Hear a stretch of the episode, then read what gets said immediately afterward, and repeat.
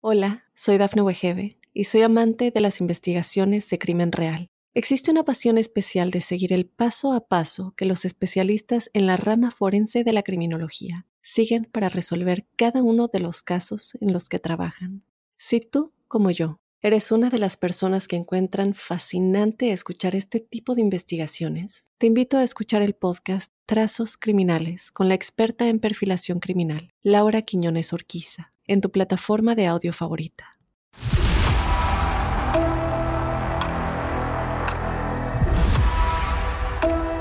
En un periodo de casi tres años, entre septiembre de 1970 y agosto de 1973, Jane Arnold Core, el Candyman de Houston, asesinó a 28 adolescentes, un total de 28 crímenes en 36 meses, prácticamente un asesinato por mes, al menos confirmados, porque se presume y se cree que fueron muchos más.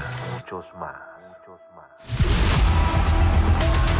Sus cómplices eran David Owen Brooks y Elmer Wayne Henley, dos jóvenes a quienes pagaba 200 dólares por cada hombre que le trajeran para violarlo, torturarlo y matarlo.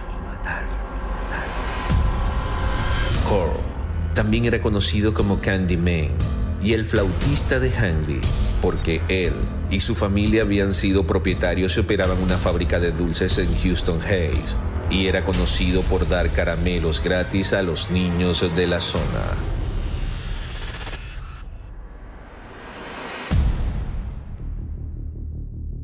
Bienvenidas y bienvenidos a un nuevo episodio de nuestro podcast Crímenes de Terror. Yo soy José Luis Montenegro y en cada capítulo viajaremos en el tiempo para recordar los peores crímenes y a los personajes malignos que marcaron la historia de Estados Unidos. El caso de hoy es el de Dean Arnold Cord, mejor conocido como el hombre de los caramelos, un criminal que pagaba alrededor de 200 dólares por muchacho a sus cómplices adolescentes, después se dedicaba a torturar, violar y asesinar a esos menores de edad que eran entregados directamente a su departamento ubicado al sureste de Houston. Las autoridades dicen que mató a por lo menos 28 personas, aunque se habla de hasta 42 víctimas mortales. Si aún no te has suscrito al podcast, oprime el botón de seguir en la plataforma en la que nos estés escuchando, ya sea en Spotify, iHeartRadio, Amazon Music o Apple Podcast. Así podrás recibir cada sábado la notificación de un nuevo episodio de Crímenes de Terror.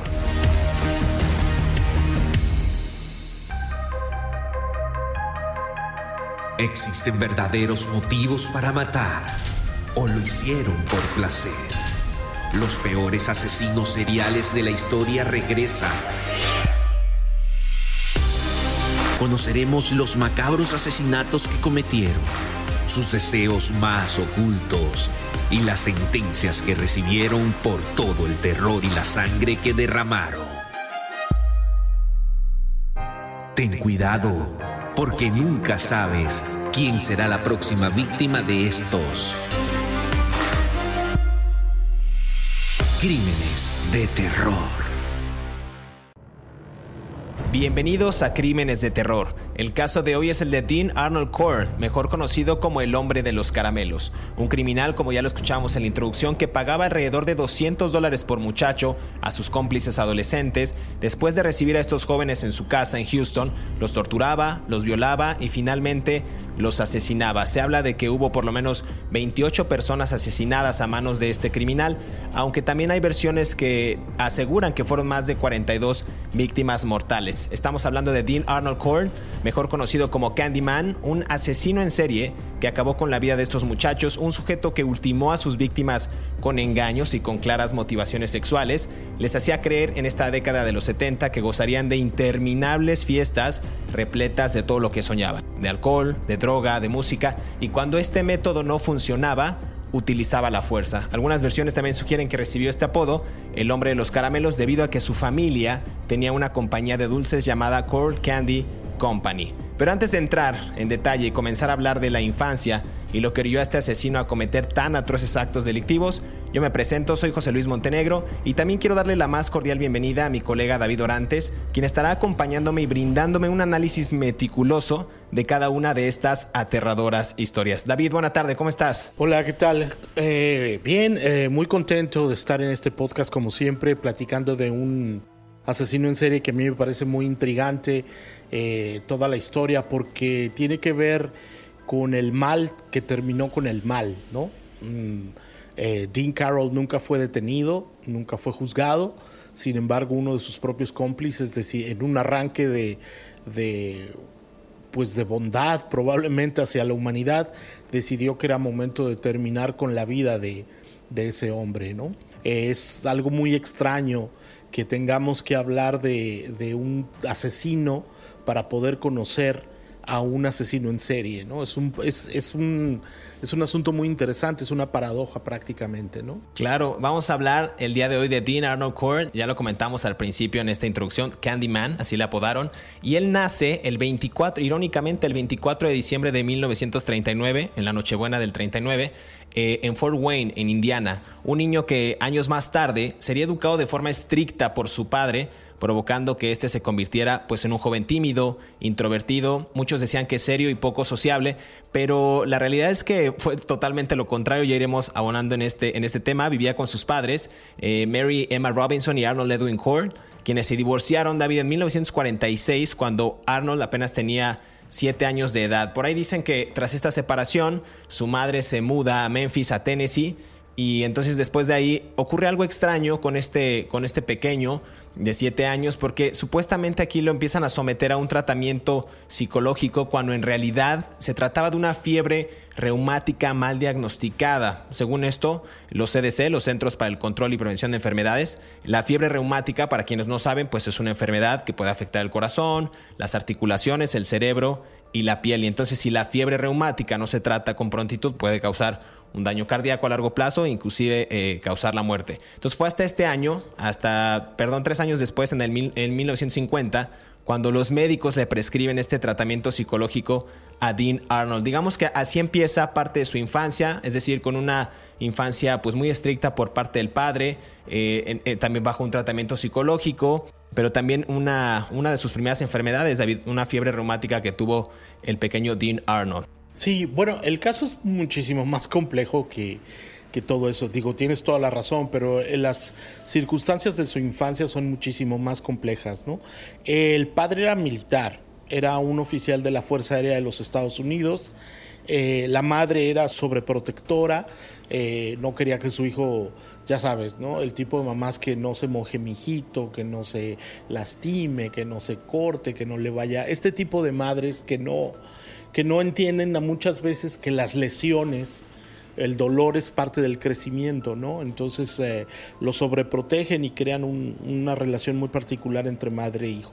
el padre era abusivo, el padre tomaba, era violento, golpeaba a la mujer, mm, tenían arranques de ira, se separaron por eso. Y hay, hay un hecho que a mí me parece muy relevante, que parece intrascendental, pero que me parece muy, muy importante.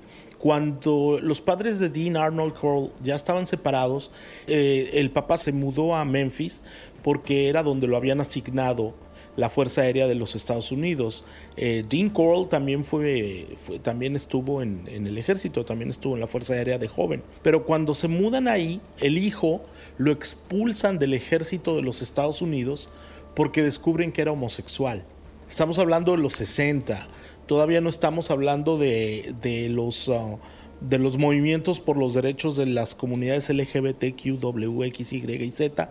Eh, apenas estamos uh, hablando de cuando la homosexualidad no se sabía cómo se debía de manejarse. El ejército ahora tiene otras políticas, las Fuerzas Armadas, pero a él lo, lo corren. Entonces, yo creo que ese hecho en los años 60, él tuvo que restringir su vida sexual de alguna manera y lo encontró como algo culposo, como algo malo, como algo pecaminoso, que lo orilló a pretender tener estas relaciones sexuales, pienso yo, de manera ilícita, porque pensaba que si se abría, podía causar un gran estigma hacia su familia. Eh, aquí otra vez voy al contexto. La familia de Coral eran dueños de una fábrica de dulces, como tú bien decías, en The Heights. The Heights es un barrio que está en el oeste del área metropolitana de Houston, casi llegando al centro. Es un en el corredor del I-10 entre el centro y la carretera 610. Es un barrio histórico se llama The Heights porque está en lo alto, ¿no? Eh, en, relación al Buffalo Bayou, que es el gran río que parte la ciudad de Houston. Es un vecindario que se le conoce como se llama en inglés, que se fundó con el Old Money que es el, viejo dinero, ¿no? Desde 1836, las, ah, las grandes familias de dinero de los Estados Unidos ah, que vivían en, en, Houston compraban terrenos en esa zona, que es muy boscosa, que es muy bonita, que ahora se ha convertido en un vecindario hip, ¿no? Y hipster de, Houston, con muchos restaurantes y vida nocturna y tal, pero hay muchas casas históricas. Entonces es una sociedad profundamente, históricamente, muy cerrada, muy endogámica, zorros se relacionan entre sí. Entonces yo creo que todos estos antecedentes de un conservadurismo anglosajón desde los años, desde los años 60, con la posición económica de su familia y con el entorno social en el que él vivía, lo hicieron reprimir su sexualidad de una manera fuertísima y por eso tengo la impresión de que él se mudó a Pasadena, que es una ciudad al sureste de Houston, más industrial, de blue collars, como se dice en los Estados Unidos, de gente de trabajo, que tenía otra dinámica donde él podía ser más libre en términos sexuales, ¿no? Y fue justo en ese año, en 1953, eh, ya este, tres años después de que le dieran este diagnóstico a, Dean Korn, que la madre se divorcia nuevamente del esposo y se va a vivir con un tipo llamado Jake West, eh, un relojero, que se van a vivir a la ciudad de, no sé si es Vidor o Bidor, en Texas, igual donde nace Bidor, donde nace Joyce, que es la hermanastra de Dean en el año 1955, según estos registros oficiales. Y aquí con esta segunda pareja es algo interesante porque la madre de Dean inicia este pequeño negocio de dulces Peckham Prince que pusieron en marcha desde el garaje de su casa. Allí Dean, cabe mencionar que trabajó día y noche mientras asistía a la escuela, le dieron esta responsabilidad de manejar las máquinas y empaquetar dulces y demás, mientras su padrastro los vendía mayormente en Houston. También hay por aquí un antecedente interesante que, es, que, es, parte de la, de la, educación que tuvo Dean Core de 1954 a 1958. Fue a la Bidor High School donde fue reconocido como un estudiante de buen comportamiento y sobresalientes notas, pero decían y la gente insistía, los testimonios pocos o muchos que hay, que era una persona solitaria y también tenía una afición, parecía ser eh, de la banda de música de la escuela, donde tocaba el trombón. Entonces, digamos que, pues era un buen estudiante, al parecer eh, se perfilaba como un como un estudiante modelo, pero como bien decías tú, después de la graduación la familia decide mudarse a estas afueras de Houston, donde vendían la mayor parte de los dulces para abrir esta dulcería. Más tarde él se alojó en, su propio departamento situado encima de este local familiar y ya en el 63 la madre se divorcia de este, de este sujeto, de Jake West, el padrastro, y abre este negocio de dulces Core Candy que curiosamente estaba frente a una escuela eh, pues que, tenía bastantes ahí chicos que él, que él pudiera eh, manipular y más adelante vamos a hablar de ello, pero es, es, algo interesante. Este pasado también militar, como bien decías, fue algo que marcó también a, a, Corp por ese sostén que tuvo de relaciones sexuales con hombres. Y también muchos, muchos de las versiones que existen es que dicen que él no solamente aprendió o tuvo ese gusto o desarrolló ese gusto por las parejas del mismo sexo, sino que ahí también aprendería muchas de las tácticas criminales que pudo haber empleado para sus víctimas, de las cuales les hablaremos en el siguiente bloque. David, estamos hablando de Dean Korn, el asesino de las golosinas. Eh, vamos a escuchar este bloque que preparamos para ustedes, pero antes de irnos a este corte, querías comentar tú algo. Sí, rapidísimo, que Bidor no es precisamente el mejor pueblo para crearte como homosexual. Bidor, Texas es un pequeño pueblo que está en el oeste, en el este del área de Texas, casi llegando a, Luisiana, y es un pueblo enraizado profundamente en las tradiciones blancas sajonas, muy con una historia incluso racista.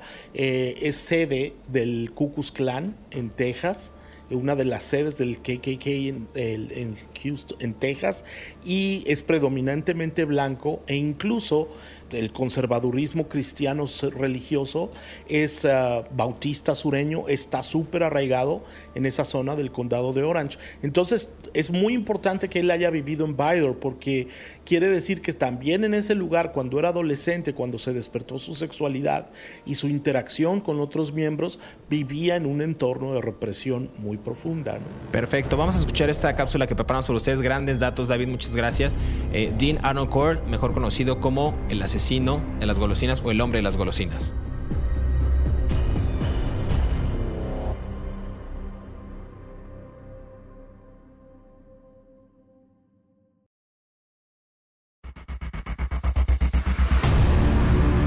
Tres detalles asombrosos de la vida del Candyman.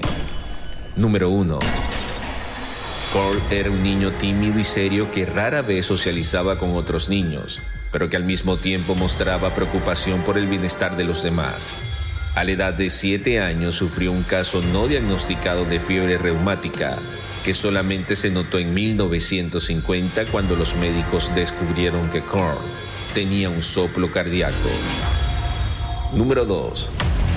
Korn fue reclutado para la Armada de Estados Unidos y asignado a Fort Paul en Luisiana y después trasladado a Fort Benning en Georgia para ser entrenado como reparador de radios antes de su asignación permanente a Fort Hood, Texas. Según los reportes oficiales, el periodo de servicio fue catalogado como impecable, a pesar de que Korn afirmaba que odiaba el servicio militar solicitó la baja por las dificultades económicas del negocio familiar y el ejército le dio la misma con honores el 11 de junio de 1965, una situación que llama la atención porque apenas estuvo 10 meses.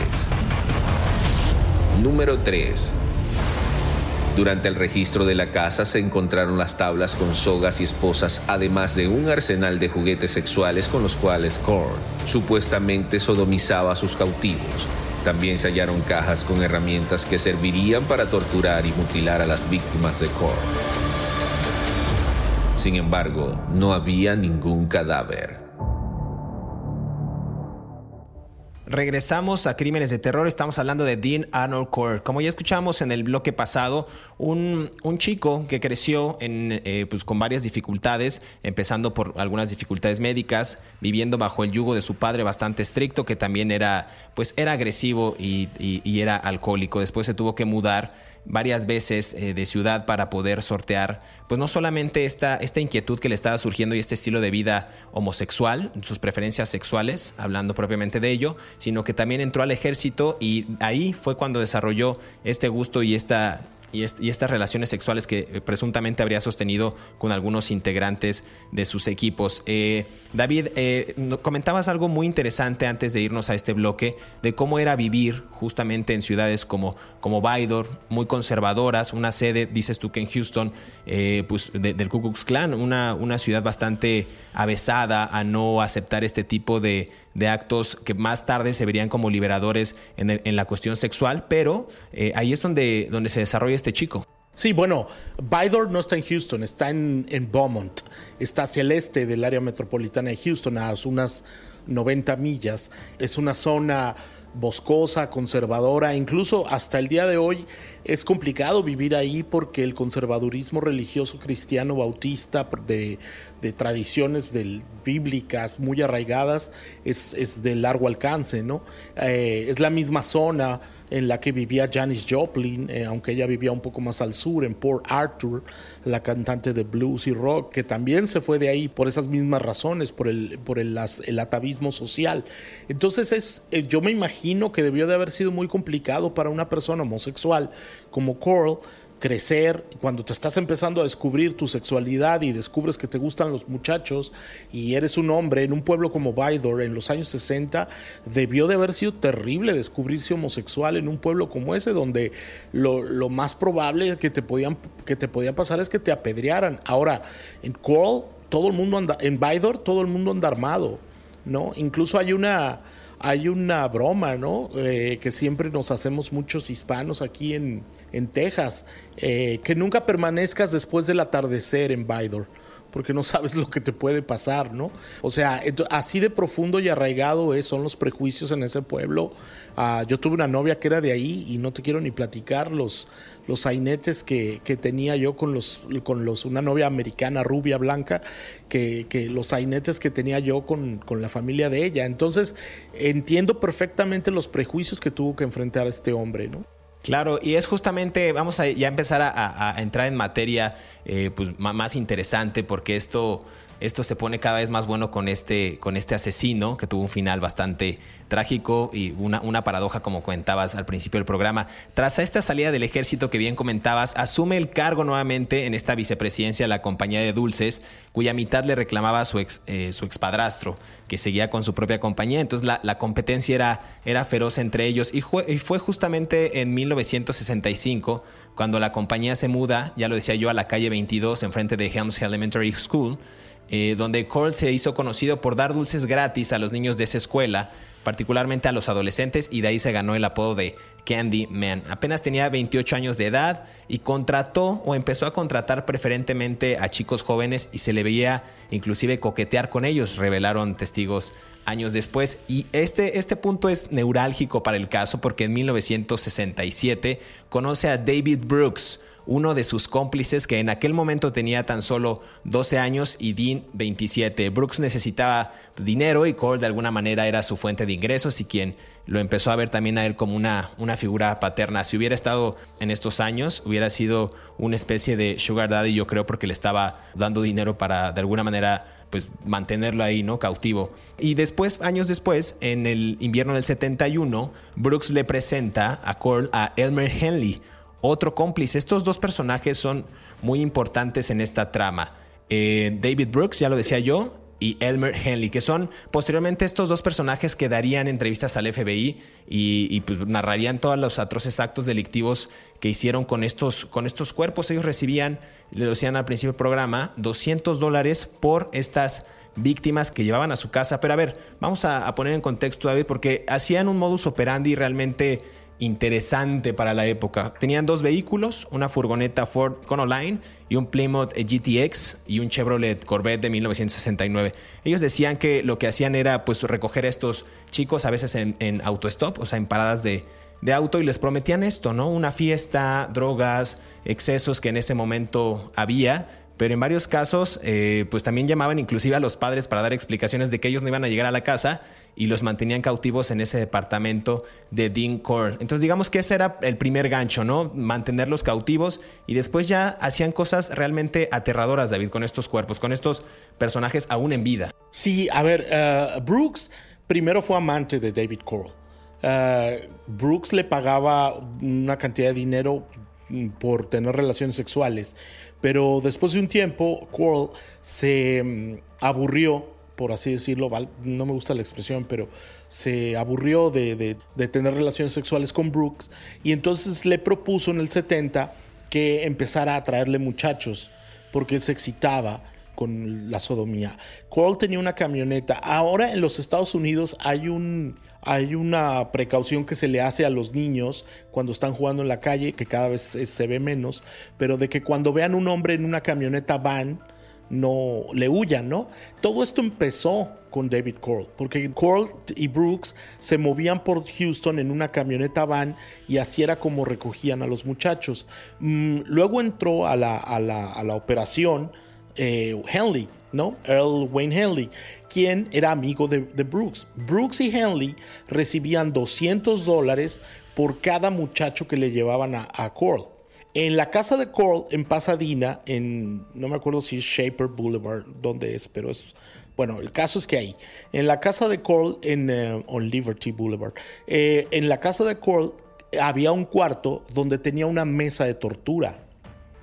En la mesa de tortura los amarraba, les ponía, fumaban drogas, eh, les, les daban, usaban alcohol y muchas cosas.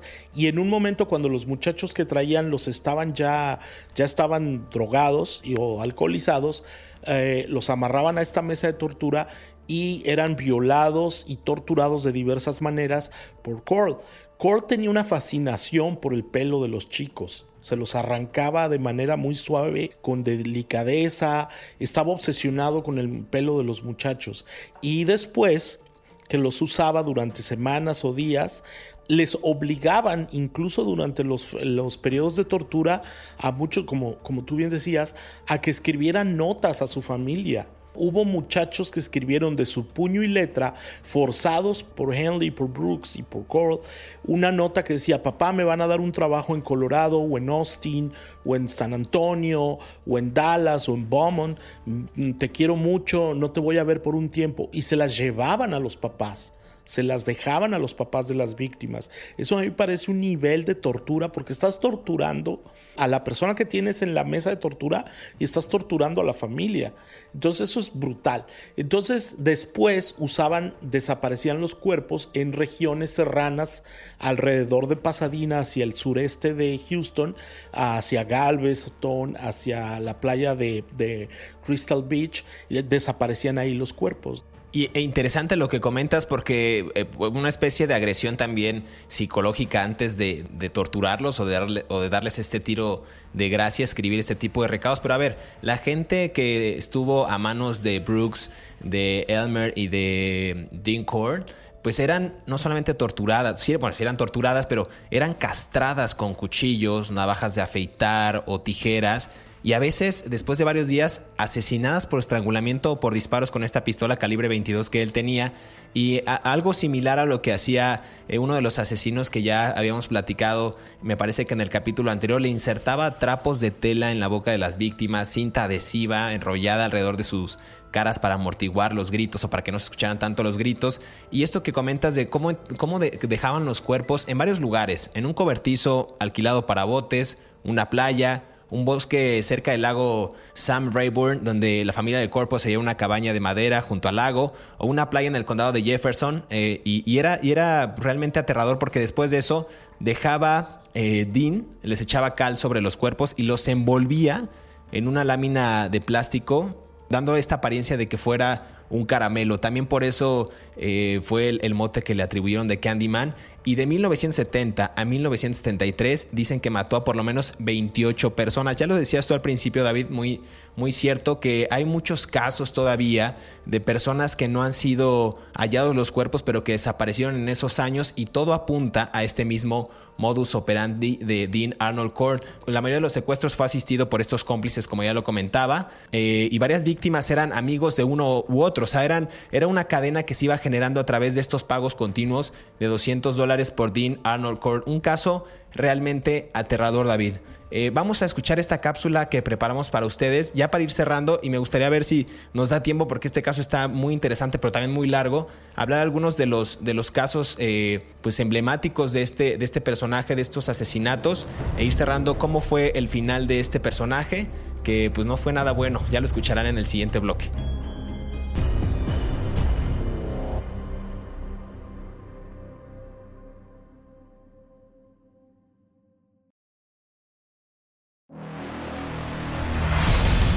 El 7 de agosto de 1973, Henry le ofreció a una amiga pasar la noche en casa de Carl. Al ver a una mujer en su casa, el Candyman se puso furioso. Le dio alcohol y marihuana a los tres jóvenes y los drogó. Cuando se desmayaron, los ató. Henlin fue el primero en despertar cuando le estaban poniendo las esposas. Sus dos amigos estaban boca abajo y maniatados, incluso Kerlin estaba desnudo. Korn dejó hablar a Henry, pero le dijo que estaba enojado por llevar una chica a su casa y que ahora los iba a matar a los tres. Finalmente, Henry calmó a Korn, prometiéndole que iba a participar de la tortura y los asesinatos. Por eso lo desató. Le dio un cuchillo de cazador y le dijo que cortara al adolescente mientras él mataba a Carly. Después de una intensa discusión, Henley le disparó en la cabeza a Korn pero no le traspasó el cuero cabelludo por lo que siguió caminando, y entonces luego le disparó tres veces más. Allí murió Korn, con su rostro hacia abajo y su cuerpo desnudo. David, regresamos a Crímenes de Terror. Estamos hablando de Dean Arnold Court. Antes de, continuar con, con este caso que está realmente aterrador. Nada más voy a hacer una recapitulación de, estos asesinatos. Bueno, la mayoría de estos chicos tenían 13, eh, 14 hasta 27 años me parecen. Y el primer asesinato el 25 de septiembre de 1970 de Jeffrey Conan de 18 años, pues fue justamente cuando salía de la Universidad de Texas y fue secuestrado en una parada de auto. Pero me voy a ir rápido porque se nos va a acabar el tiempo. Eh, el segundo asesinato fue un asesinato doble. Después del de Conan, eh, quiso eh, agredir a dos adolescentes de nombre Danny Yates y James Glass, de 14 años cada uno, quienes fueron asesinados el 15 de diciembre y a quienes ya había amarrado en esta tabla que bien comentabas de tortura de madera en su, en su departamento, pero Core le prometió eh, a Brooks un coche a cambio de su silencio. Y esto es bien interesante porque fue ese, ese Corvette verde que le regaló. Él aceptó la oferta a Brooks y Core le compró este, este automóvil. Digamos que así como este tipo de asesinatos y ya este tipo de complicidad existía entre estos tres personajes, pero bueno, son muchos los casos. Danny Yates, como ya lo comentaba, James Glass, Donald Waldrop, eh, Jeffrey Waldrop, Randall Harvey, fueron muchísimos los casos y similares eh, en, su, en su modus operandi, David. Sí, bueno, fueron muchísimos casos, 28, ¿no? Eh, Frank Aguirre, eh, muchísimos jóvenes, algunos incluso eran amigos de Henry Brooks, eran amigos de su barrio, eran compañeros de su escuela. Eh, yo, yo insisto otra vez, ¿cómo es posible que 28 muchachos del área metropolitana de Houston se desaparecen y las, y las autoridades no hacen nada? O sea, realmente a mí me parece siempre, o sea, muchos de estos criminales de los que hemos hablado, estos asesinos en serie, en realidad han tomado, se han aprovechado de la ineficacia de las autoridades. No puede ser que los años 70 estamos viviendo una época de transformaciones sociales de transformaciones políticas y en el sur profundo de los Estados Unidos, en el Bible Belt, se desaparecen 28 muchachos, por lo menos, aunque se cree que fueron más de 40, y nadie hace nada. O sea, tuvo que venir uno de los cómplices del asesino en serie para contarle a las autoridades todo lo que había pasado dijeron, oye, sí, qué escándalo, ¿cómo es posible que, que esto esté pasando en nuestra, en la cuarta ciudad más grande de los Estados Unidos, uno de los motores económicos de los Estados Unidos? Aquí hay gente que es más rica que, que países completos. O sea, y las autoridades de este país solamente responden, o de esta ciudad, porque yo vivo aquí en Houston, en muchas ocasiones eh, a lo largo de la historia, por lo menos en esa época, solamente responden a los intereses de la gente del dinero, ¿no? Entonces, 28 muchachos de clases populares, hispanos o de o, lo que se dice en inglés white trash, o sea, blancos sajones pero no ricos, este, no, nadie les hacía caso, ¿no? Eso nos habla de la profunda indolencia de la cultura de esta ciudad, por lo menos a las muertes de esos chicos, ¿no? Claro, y, voy a decir, y voy a, agregar algo al comentario que estás diciendo que me parece muy válido, que justamente fue la policía duramente criticada en esos años porque no hallaban pistas y daban por terminada la, búsqueda de estas víctimas. A ver, la, policía simplemente decía, bueno, ya no, hay, ya no hay pistas, ya no hay nada, los restos tampoco se encontraban. Y en esos años, esto es un dato muy, muy perturbador, en esos años Dean superó el récord de Juan Corona, de quien ya hemos hablado en este podcast, conocido como el asesino del machete, un jardinero mexicano que como empleado doméstico asesinó a 25 personas en Houston. Entonces, eh, eh, para esos años Dean ya había superado superado el, número de, muertes de, Juan Corona. Sí, Corona fue en California, eh, fue en, Houston, Texas. Fueron 28, ¿no? Fueron, este, a ver, estamos hablando, no voy a entrar otra vez en Juan Corona, pero, pero volviendo a, a Henley, ¿cómo es posible que haya todo un patrón de cadena de desapariciones de muchachos durante tres años, 28, 45, 47, 50, y a nadie le importaba. O sea, realmente es, es, absurdo. Eh, es, es, una cuestión, a mí me rebasa, ¿no? Eh, me parece, yo, yo sé porque estuve investigando para esto, que hay familias de muchachos desaparecidos en esa época que le han pedido a las, a las autoridades que sigan investigando porque porque estas personas, eh, eh, mm, bueno, Henley, que es el único que queda vivo, pues él declaró dónde estaban 28, pero Henley llegó tarde a las matanzas. ¿No? Probablemente hubo más, ¿no? Yo sé que esto es muy, eh, nos estamos alargando en este caso y no estamos profundizando en, los, en los homicidios, porque además Carl, Carl era, un, era, un, era una bestia, ¿no? Les metía objetos por el ano a las víctimas, les cortaba el escroto, les metía cosas por la uretra, los violaba, los, y todo el tiempo los mantenía con vida durante días y días y días torturándolos, sodomizándolos. Y los otros dos recibían 200 dólares por cada una de sus víctimas y salían a volverlo a hacer. O sea, imagínate, 28 veces salieron a buscarle muchachos a Coral. 28 veces. O sea, matar a una persona es una brutalidad. Matar a 28 es una, una locura. Pero se calcula que pasaron muchos más, ¿no?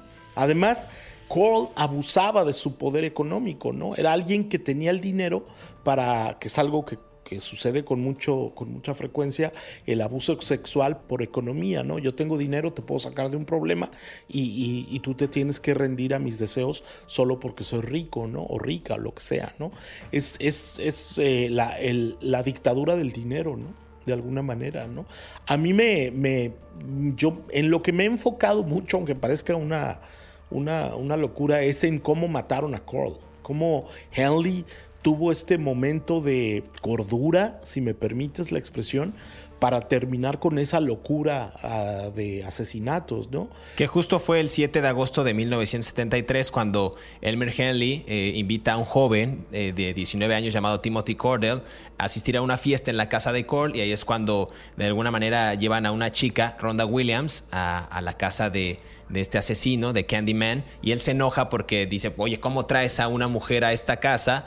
Y con todo, con todo el, expediente o todo el antecedente que él tenía de su vida homosexual, pues evidentemente no era grato para él tener a una, a una mujer en su vivienda, ¿no? Entonces ahí hay una especie de riña, de una pelea, y entonces le dice a este personaje que, pues que cómo, que cómo era posible, los invita después se calma, los invita a tomar alcohol, a fumar hierba y después ellos despiertan y ya están todos amarrados porque los quiere asesinar este sujeto Candyman. Y por ahí hay una, hay una imagen muy perturbadora del cuerpo de Dean Arnold Core que circula en internet que realmente fea de ese sujeto ya pues ya abatido, ya muerto en el piso totalmente desnudo, con un balazo o dos en la espalda, uno en el hombro, no se alcanza a ver el otro que tiene en la frente, eh, que no le atravesó bien el, cráneo, pero se ve la mancha en la pared, es realmente perturbada, totalmente desnudo, se le ven los, los glúteos a este sujeto. Como bien dices, eh, Elmer Henley, David Brooks fueron condenados, eh, me parece que fueron en, en, el caso de Henley seis periodos consecutivos de 99 años de prisión, es decir, cadena perpetua, y como bien comentabas, pues este, este personaje pues ahí tuvo un, final también desastroso. Eh, y bueno, Brooks que finalmente murió el año pasado, como comentas. Y nada más para ir cerrando este caso, si quieren saber más acerca de Dean Arnold Cord, Candyman, mejor conocido como Candyman, hay varios libros de este sujeto, de los cuales muchos periodistas y analistas han referido, como Mass Murder in Houston, de John Gorwell. Jack Olson también tiene un libro que se llama The Man with the Candy, muy interesante. Y por ahí la serie Mindhunter de Netflix presenta una entrevista con Elmer Henley, realizada por los agentes del FBI. David, muchas gracias por este, por este panorama tan amplio, por estos detalles tan escabrosos. Eh, siempre es un gusto compartir este espacio contigo, pero es hora de despedirnos. Pero queremos también agradecer a todos aquellos que cada sábado sintonizan un nuevo episodio de Crímenes de Terror. Estamos leyendo sus comentarios a través de nuestras redes sociales de Mundo Hispánico y a través de nuestras cuentas personales. Recuerden que también pueden eh, dejar sus comentarios en el área de ranking de cada una de las plataformas en la que nos estén escuchando, ya sea en Spotify, iHeartRadio, Apple Podcast o Amazon Music. No olviden también que pueden activar el botón de seguir en la plataforma en la que nos estén escuchando para que les llegue la notificación del próximo episodio y sean los primeros en disfrutar de estas aterradoras historias. Hasta pronto, nos escuchamos en el próximo episodio de Crímenes de Terror.